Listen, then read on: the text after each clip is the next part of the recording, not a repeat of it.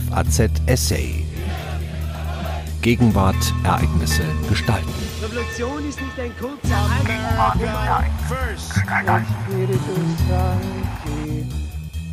Der Schmerz der Ungarn. Vor hundert Jahren wurde der Vertrag von Trianon unterzeichnet, durch den Ungarn zwei Drittel seines Territoriums verlor. Das Land sah sich als schuldloses Opfer der Siegermächte des Ersten Weltkriegs. Aber war es das auch? Ein Essay von Georg Paul Hefti. Wer Ungarn begreifen will, sollte zwei Daten kennen. Den 23. Oktober 1956 und den 4. Juni 1920. Beide prägen bis heute das Selbstverständnis der Bürger ebenso wie die Staatsauffassung aller Gremien und Parteien. Aus den damaligen Entscheidungen wurden jene Lehren gezogen, die das heutige Ungarn kennzeichnen, gleich ob diese an der Oberfläche erkennbar sind oder im Wurzelwerk wirken.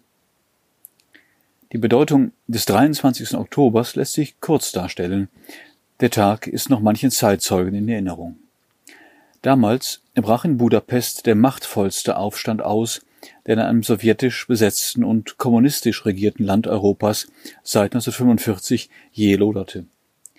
Er wurde an Wagemut und Härte, aber auch an Brutalität vielfach beider Seiten bis zur Wende 1989 nicht mehr übertroffen. Es war kein Aufstand eines ideologischen Lagers gegen eine andere Ideologie. Es war der Aufstand einer Nation gegen einen übermächtigen anderen Staat, in welcher Systemuniform er auch daherkommen mochte. Folgerichtig lautete der Ruf der Aufständischen nicht Sowjets raus, sondern Russen nach Hause. Er knüpfte an die Erinnerung an den Einmarsch der zaristischen Truppen im Jahr 1849 an, die den Freiheitskampf der Ungarn gegen den Kaiser in Wien härter niederschlugen, als dieser es vermochte. Mit der Entlarvung der Sowjetunion als zeitweiliger Verkleidung des ausgreifenden russischen Imperialismus standen die Ungarn 1956 schon auf der ideengeschichtlichen Siegerseite, wie es sich kurze 35 Jahre später erweisen sollte. Der führende Kopf des Aufstands war der amtierende Ministerpräsident Imre Nagy. Verzweifelt suchte er die Rettung der ungarischen Volksrepublik vor der sowjetischen Weltmacht in der Flucht in eine Neutralitätserklärung. Der Kreml ließ ihn dafür mit dem Leben bezahlen. Wie hunderte andere nach der Niederschlagung festgenommene Ungarn wurde Notch unter dem Regime Janosch Kadars hingerichtet. Es war jener Kadar, dem die westlichen Medien und Kaufleute schon kurz danach mit Schlagworten wie Gulaschkommunismus oder lustigste Baracke im Ostblock zu gesamteuropäischem Glanz verhalfen. Die folgenden Generationen hatten aus 1956 drei Folgerungen gezogen. Ungarn hat in der Not keine tatkräftigen Freunde, Neutralität ist keine Überlebensgarantie. Den Zusammenhalt im Volk schafft nicht sozialer Wettbewerb, sondern die nationale Konfrontation mit der Außenwelt. Zum Leben erweckt wurden die Folgerungen in der zweiten Hälfte der 80er Jahre. Eine reformkommunistische Führung um Imre Poschgei, Miklos Nemeth und Jula Horn vollzog die feierliche Wiederbestattung der Hingerichteten. Gleichzeitig forderte ein antikommunistischer Studentenführer namens Viktor Orban zum ersten Mal seit 1956 wieder öffentlich den Abzug der sowjetischen Truppen. Und am 23. Oktober 1989 wurde die Volksrepublik der Geschichte übergeben. Parlamentspräsident Matthias Syrisch rief die Republik Ungarn aus. Allen war klar, dass diese Republik nicht lange im Warschauer Pakt verbleiben würde. Statt eines Übergangs in Neutralität wurde der Wechsel an das andere Ufer angestrebt, wo die NATO und die Europäische Gemeinschaft hoffentlich ihre Hände ausstrecken würden. Um diese Hoffnung sichtbar zu machen, war der weitsichtige Außenpolitiker Horn schon im Dezember 1988 als jemals einziger Vertreter eines Warschauer Paktstaates von der NATO zur Sitzung der Transatlantischen Versammlung eingeladen worden.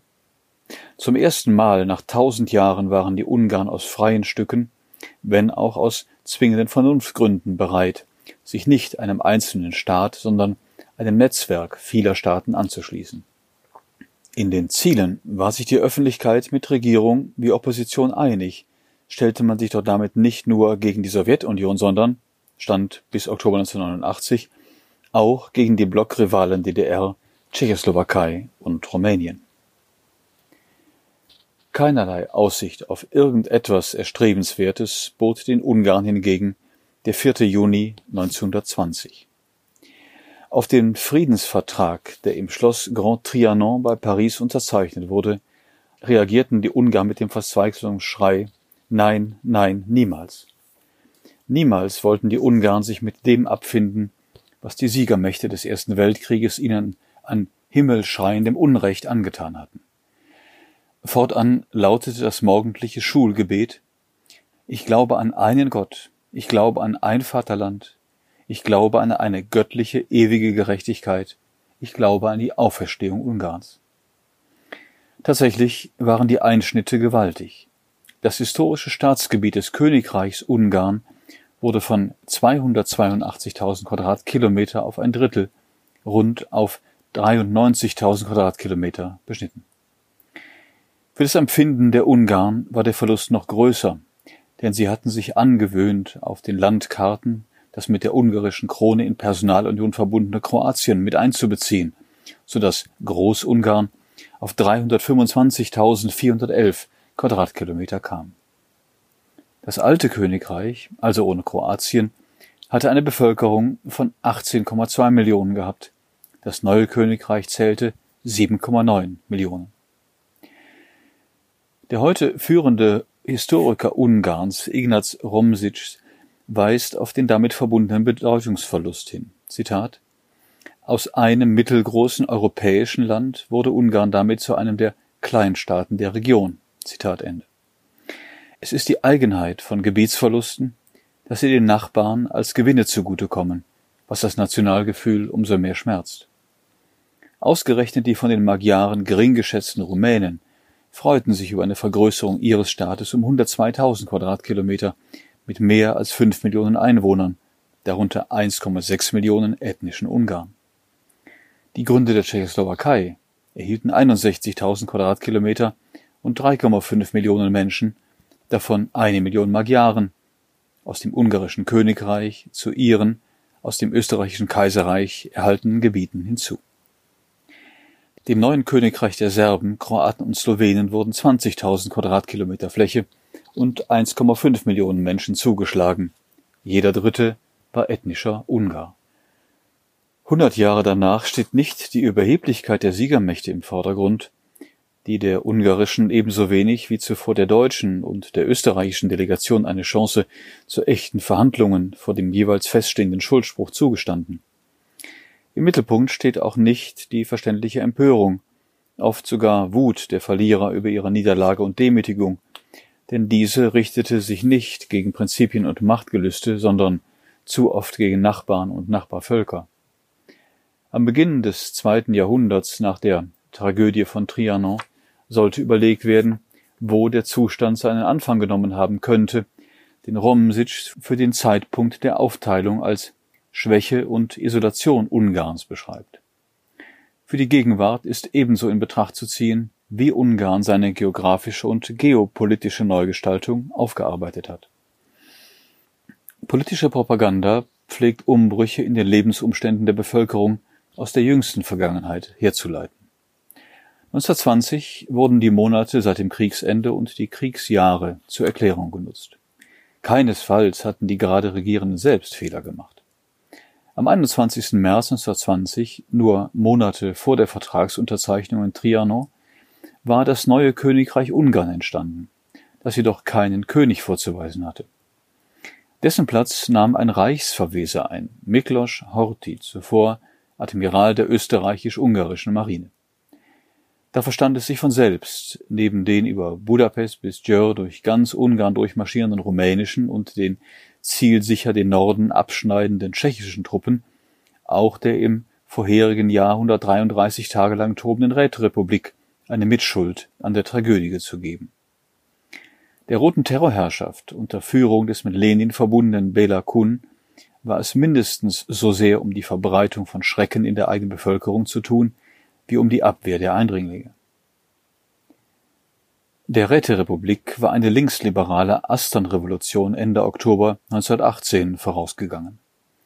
Am 16. November verkündete der noch von König Karl IV., in Österreich Kaiser Karl I., ernannte Regierungschef Graf Michaeli Karoli die Trennung Ungarns von der österreichisch-ungarischen Monarchie, der K&K-Doppelmonarchie, und die Errichtung einer Volksrepublik Ungarn. Für Karoli sprachen aus der Sicht seiner Gefolgschaft, die von der bürgerlichen radikalen Partei bis zu den Sozialdemokraten reichte, seine vermeintlich guten Verbindungen zur Elite der westeuropäischen Großmächte.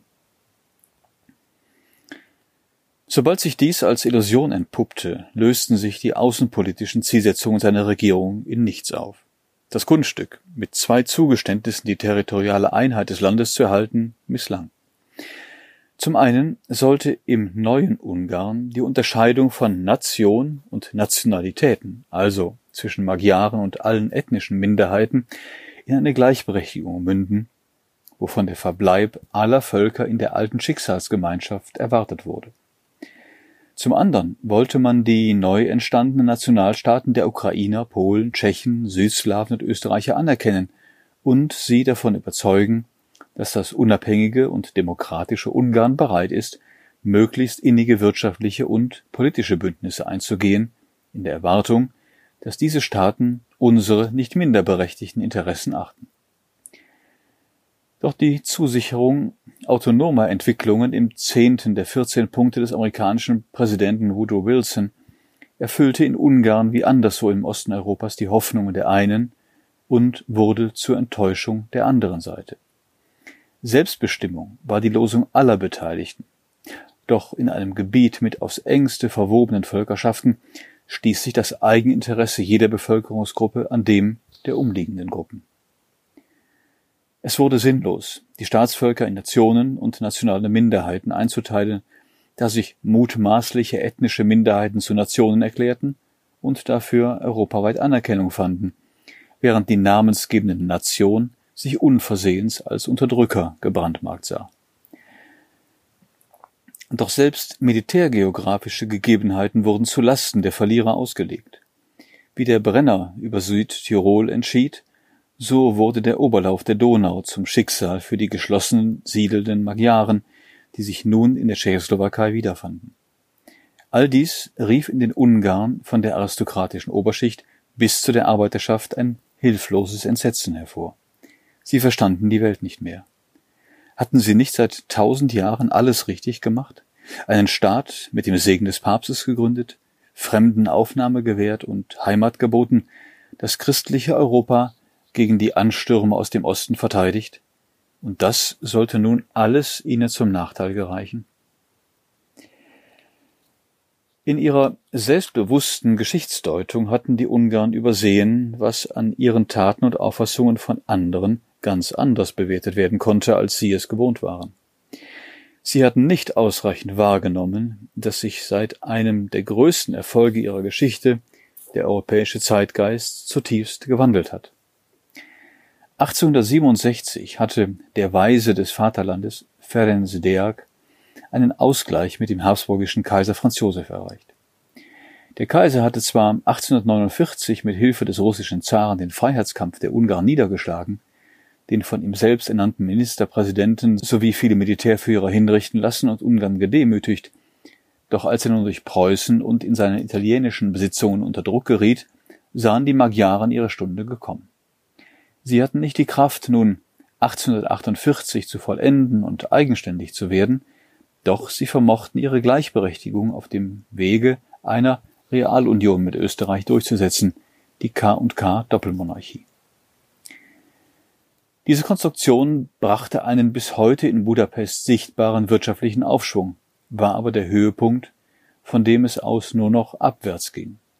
Erst in einer Nationalisierungswelle, dann trotz der anfänglichen Zurückhaltung des Ministerpräsidenten Graf Istvan Tissa mitten hinein in die Vorentscheidung des Ersten Weltkriegs.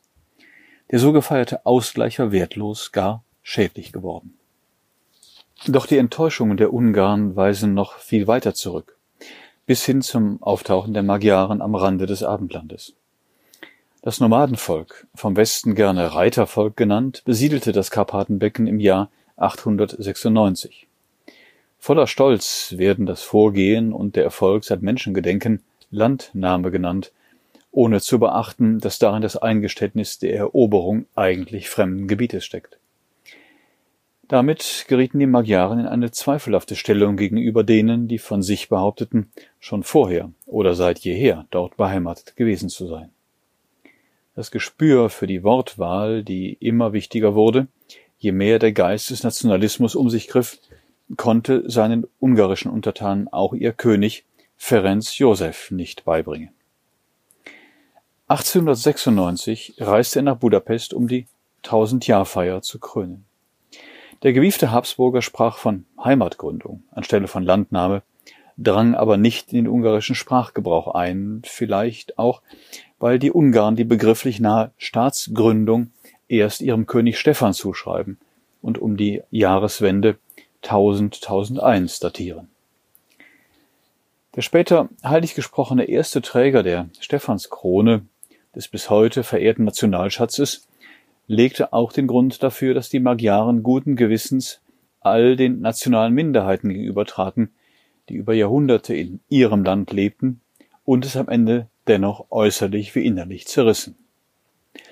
Schon in ihrer normalisierenden Zeit waren die Magyaren, so mutmaßt der Wiener Historiker Erne Deak, offen für Gastfreundschaften und Bündnisse mit Fremden, die auf den langen Zügen Vorteile brachten, sich allerdings leicht lösen ließen.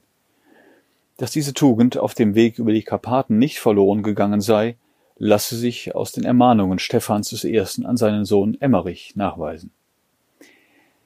Tatsächlich finden sich dort Aussagen, die als eine tausend Jahre alte Vorwegnahme heutiger Multikulti-Losungen anmuten. Zitat, das Land, das nur eine Sprache und nur ein Brauchtum hat, ist schwach und gebrechlich. Daher befehle ich dir, mein Sohn, dass du die Ankömmlinge wohlwollend behütest und in Ehren hältst, damit sie sich lieber bei dir aufhalten, als anderswo zu wohnen. Zitat Ende. Wer einen Staat in neuer Umgebung gründet, hat mehr Fähigkeiten als Offenheit und Gutmütigkeit aus frisch erlangter christlicher Überzeugung. Stephan war kein Stammesfürst mit beschränktem Gesichtsfeld, sondern ein Geopolitiker, der sich durch den Segen des Papstes, mehr noch, durch den Überblick über sein Land und dessen Nachbarschaft legitimierte. Er sah wohl, dass die natürlichen Grenzen des Karpatenbeckens zu weit verliefen und die Eroberung eigentlich zu groß für sein Volk war. Oder, anders betrachtet, sein Volk allein nicht ausreichte, um sein Land zu besiedeln, zu nutzen und zu verteidigen. Schlau machte er aus der Not eine Tugend, aus dem Bedarf an Fremden die Aufnahmefreundlichkeit gegenüber Ankömmlingen. Dass er dies nicht auf Gastfreundschaft beschränken wollte, ergibt sich aus den Worten, Zitat, damit sie sich lieber bei dir aufhalten, als anderswo zu wohnen. Zitat Ende. Im Laufe der Jahrhunderte haben die Herrscher Ungarns immer mehr Ankömmlinge empfangen und Fremde gerufen und die Siedler mit vielfältigen Privilegien, Besitztümern und Verbandsrechten ausgestattet, damit diese die zugewiesenen Aufgaben verlässlich erfüllten dass sie damit einen hohen, vielleicht zu hohen Preis an den Zusammenhalt und das Gemeinschaftsgefühl der Gesamtbevölkerung des Königreichs der Ungarn bezahlten, war nicht ihre Sorge. Denn seit Jahrhunderten kamen die Herrscher selbst aus den Reihen der Ankömmlinge, waren familiär nicht in Ungarn verwurzelt. Ihnen war die Zahl der Untertanen und die Sicherung der Reichsgrenzen wichtiger als die Empfindungen des namensgebenden Volkes. Stefan hatte nicht geahnt, dass seine Magyaren an Zahl nicht so schnell zunehmen werden wie die dazugekommenen. Die einfache Lösung, alle unterschiedslos zusammenzuzählen und als Untertanen zu verbuchen, hatte sich schon 1848 erledigt, als die einzelnen Sprachen und Brauchtumsgruppen als rivalisierende Nationalitäten auftraten. Integration und Assimilation waren keine berechenbaren Verfahren mehr. 1910 machten die bekennenden Magyaren allenfalls die Hälfte der Bevölkerung Ungarns aus. Es bedurfte vielleicht gar nicht eines Ersten Weltkrieges und der Westmächte, um eine Aufteilung nach Trianoner Art zu erzwingen. Vielleicht hätten die mit benachbarten Völkern verbundenen Nationalitäten ohnehin bald ihr Selbstbestimmungsrecht gegenüber den Magyaren durchgesetzt. Wer angesichts politischer Katastrophen nicht den eigenen Anteil an den Ursachen prüft, sondern sich in Vorwürfe an die Gegner flüchtet, wird den Ausweg nicht finden. So setzte Ungarn auf den Schrecken von Trianon die Schrecken im Zweiten Weltkrieg, weil es sich den Gegnern verschloss und damit falschen Freunden auslieferte. Die nachfolgende kommunistische Diktatur goss den Beton sowjetischer Blockdisziplin über die nachhallende Trianon-Empörung der Magyaren innerhalb und außerhalb der im Pariser Friedensvertrag 1947 im Großen und Ganzen bestätigten Grenzen von 1920. Die junge Demokratie hat den Beton weggeschafft. Ihr erster Regierungschef Josef Antal hat die Formel gefunden, er sei in der Seele, also nicht staatsrechtlich, auch der Ministerpräsident der vom Vaterland getrennten Ungarn, wobei vor allem an die in Rumänien im damaligen Jugoslawien in der damals noch bestehenden Sowjetunion und in der damals noch einigen Tschechoslowakei zu denken war. In Europa ist nicht gewürdigt worden, wie gewieft der gegenwärtige Ministerpräsident Orban 2011 dem Nein, nein, niemals von 1920 ein wirksames Ende setzte. Mit der breitesten demokratischen Legitimation seit Jahrzehnten ausgestattet, wagte er die Verkündung eines nach den Diktaturen endlich in freier Entscheidung ausgearbeiteten Grundgesetzes. Fast unbemerkt haben er und seine Mitstreiter dem kleinen Staatsgebiet Verfassungsrang gegeben. Keine Zusatzbezeichnung wie seit 1920 zunächst Königreich, dann Volksrepublik und zuletzt Republik lässt mehr glauben, es könnte sich lediglich um ein Teilgebiet des Gesamtlandes handeln, wie es in Deutschland in der Nachkriegszeit war, als auf dem Territorium eine Bundesrepublik, eine demokratische Republik und sogar besetzte Gebiete nebeneinander bestanden. Der neue Name lässt keine demagogischen Missdeutungen mehr zu. Der Artikel A lautet, der Name unseres Vaterlandes ist Ungarn. Artikel B präzisiert sofort, Ungarn ist unabhängiger demokratischer Rechtsstaat.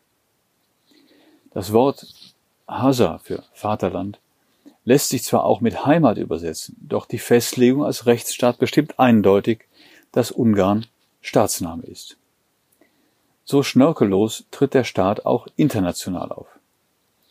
Das Land der Ungarn endet folglich an den anerkannten Staatsgrenzen und reicht nicht darüber hinaus. Die Rechtsstaatlichkeit wiederum steht vorsätzlichen Verletzungen völkerrechtlich eingegangener Verträge entgegen.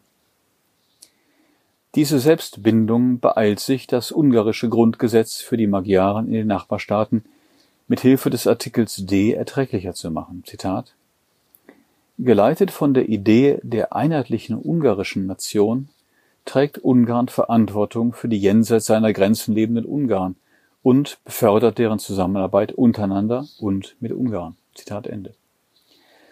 Zugleich wurde die Erlangung oder Wiedererlangung der ungarischen Staatsbürgerschaft erleichtert und der Artikel G garantiert die Fortwirkung der Staatsbürgerschaft per Abstammung.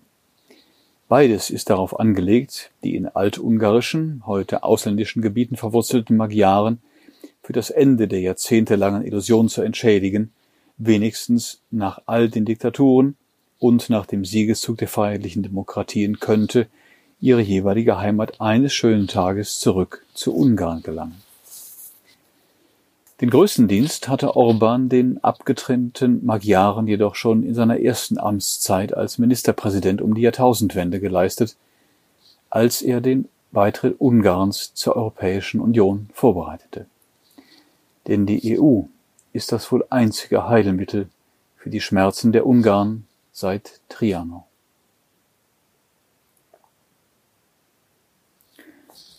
Sie hörten einen Essay von Georg Born-Hefti. Er war lange Zeit Redakteur der Frankfurter Allgemeinen Zeitung. Am Mikrofon verabschiedet sich Daniel Deckers. FAZ Essay. Gegenwart, Ereignisse gestalten.